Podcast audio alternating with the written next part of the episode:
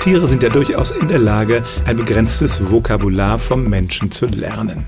Das fängt zunächst mal mit ihrem eigenen Namen an. Sie lernen schnell, dass sie gemeint sind, wenn dieser Name ausgesprochen wird. Und Hunde zum Beispiel können allerlei Kommandos lernen und darauf gehorchen. Katzen haben ja eher ihren eigenen Willen und kümmern sich da wenig drum. Aber auch Katzen können mehr lernen als ihren eigenen Namen.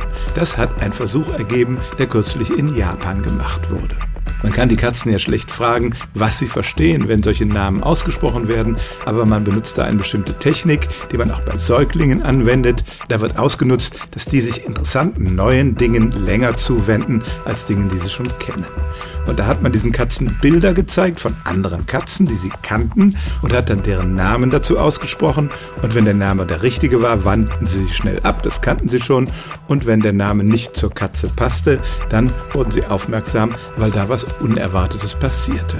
Und daraus schlossen die Forschenden dann, ja, die Katzen haben die Namen ihrer Artgenossen gelernt und reagieren entsprechend darauf. In dem Artikel steht auch, dass das Experiment mit einer der Katzen nicht durchgeführt werden konnte, weil die sich generell gelangweilt abwandte und an dem Versuch nicht weiter teilnahm.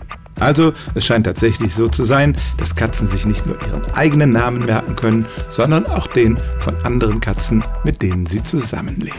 Stellen auch Sie Ihre alltäglichste Frage unter stimmtz.radio1.de.